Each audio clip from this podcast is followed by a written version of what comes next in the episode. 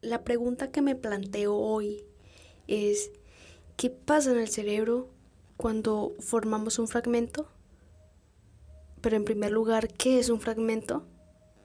Bienvenido una vez más a este espacio donde promuevo el aprendizaje autodidacta y autónomo.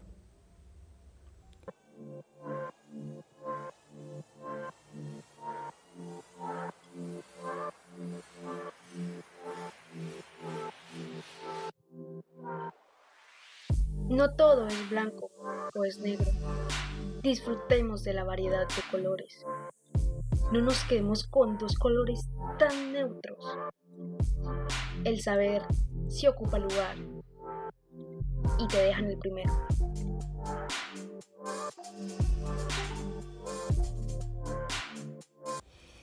Bueno, empecemos estimulando la imaginación un poco.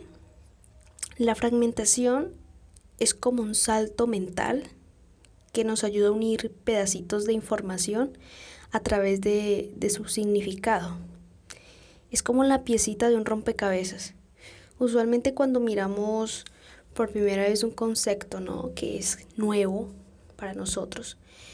Cuando miramos un concepto nuevo y, cometemos el error de pronto de, de memorizarlo sin entender ese concepto, sin entender sin, sin, sin asociarlo, sin, sin asociarlo o, o conectarlo con información que ya tenemos almacenada, o incluso cuando no le otorgamos ningún contexto. Entonces es allí donde no tiene mucho sentido ese fragmento. Se podría parecer a una pieza de rompecabezas redonda. Se imaginan, se imaginan que, que todas las fichas del rompecabezas, una, solamente una sea redonda o que tenga una figura distinta a todas, el cual dicha condición no le permita encajar? Bueno, esa ficha sería el fragmento que no asociamos, que no entendemos, que no conectamos a ninguna información de, de nuestra memoria ya almacenada, ya guardada. Un fragmento es como una ficha del rompecabezas esta se va entrelazando unas con otras, ¿sí? Y vamos descubriendo su contexto general, vamos entendiendo una idea más amplia, más grande. En modo de, analogía, comparemos este término con, un pulpo. Este ejemplo lo podemos llamar, bueno, es, es muy común, el pulpo de la atención. Es un ejemplo muy común para explicar de manera diligente cómo funciona la fragmentación en nuestro cerebro. Este pulpo tiene cuatro tentáculos. Solamente tiene cuatro. ¿Listo? Las cuales están ubicadas en la corteza prefrontal que está justo detrás de nuestra frente.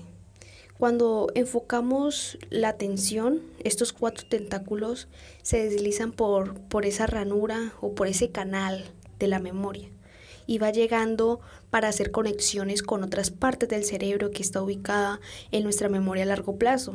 De esta manera va dejando va, va dando un sentido a esas piezas nuevas y a esos nuevos fragmentos. En mi Instagram dejé un carrusel donde están todas las ilustraciones para un mayor entendimiento, así que pasen por allí. Es interesante también, por otro lado es interesante saber que cuando estamos estresados, ese pulpo de atención comienza a perder la capacidad de hacer conexiones. Si esos pulpos ya, eh, perdón, esos tentáculos ya se desorientan y, no, esta es la razón por la que nuestro cerebro parece no funcionar cuando está muy ofuscado, enfadado, cuando está asustado o estresado. En términos neurocientíficos, los fragmentos son piezas de información que están unidos a través de, de su significado y de su uso. Un fragmento es un ejemplo básico de información o una unidad con un sentido lógico que encierra un concepto en particular. Existe un ejemplo de fragmentos en el aprendizaje musical. Y bueno, en primer lugar, entendiendo que una nota es que estos conceptos eh, va a estar, van a estar reflejados en el ejemplo, así que teniendo en cuenta que una nota musical es lo que suena cuando pulsamos una cuerda de la guitarra y un acorde son cuando son muchos, ¿sí? Cuando es un conjunto de notas que suenan a la vez. Entonces, ¿qué pasa? El ejemplo es el siguiente. Una canción entera representa un fragmento superior. Todo, todo el gráfico, por así decirlo, de un rompecabezas, ¿sí? que está unida a todas las piezas, esa sería un fragmento superior, que es una canción.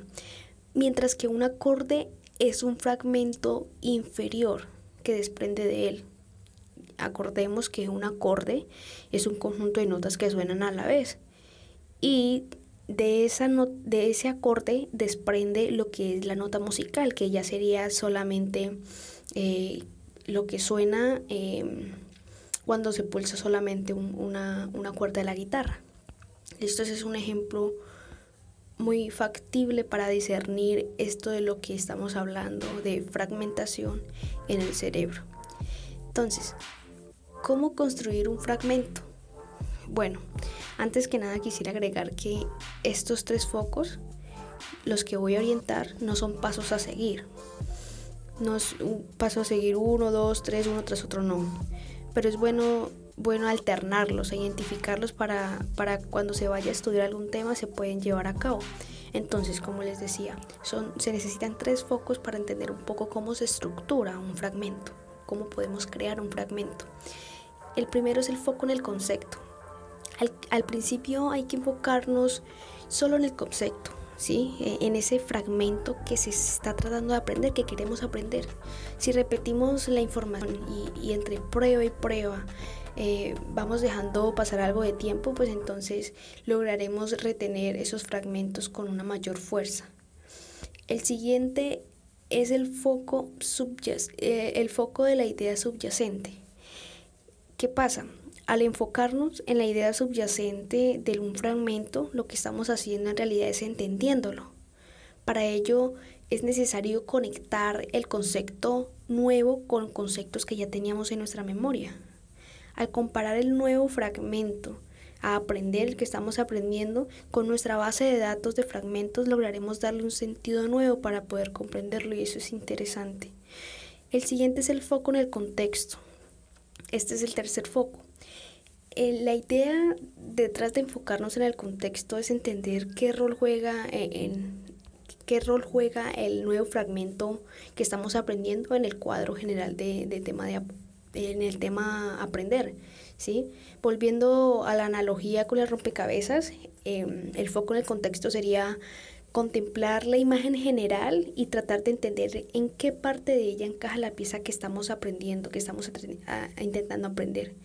Y voy a poner, poner un ejemplo para que no quede esto tan abstracto. Imaginemos que estamos aprendiendo un método de resolución de problemas de matemáticas. ¿sí? Conocer y dominar el método en sí mismo serían los dos pasos anteriores, es decir, foco en el concepto y en la idea subyacente. Entonces, aprender a saber en qué casos aplicarlos y en qué casos no aplicarlos es poner el foco en el contexto encontré dos virtudes muy bonitas, eh, dos ventajas muy bonitas a la hora de saber fragmentar, de estructurar fragmentos, y es que los fragmentos aprendidos lo podemos utilizar para comparar un nuevo fragmento que está aprendiendo y así acelerar la imaginación, la asimilación. Y una base de datos eh, de fragmentos nos permite crear ideas nuevas e innovadoras al combinar cada, una de, cada uno de los fragmentos guardados. Entonces, esta es la idea que quería traerles hoy. Es un tema súper espléndido, súper educativo.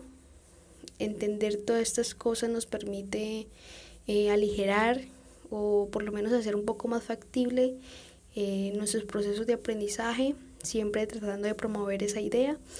Y bueno, estoy segura que la próxima vez que estudies algo, eh, tendrás en mente este episodio, muy seguramente, y ojalá, y tendrás instaurado ya en tu cerebro el concepto de fragmentación.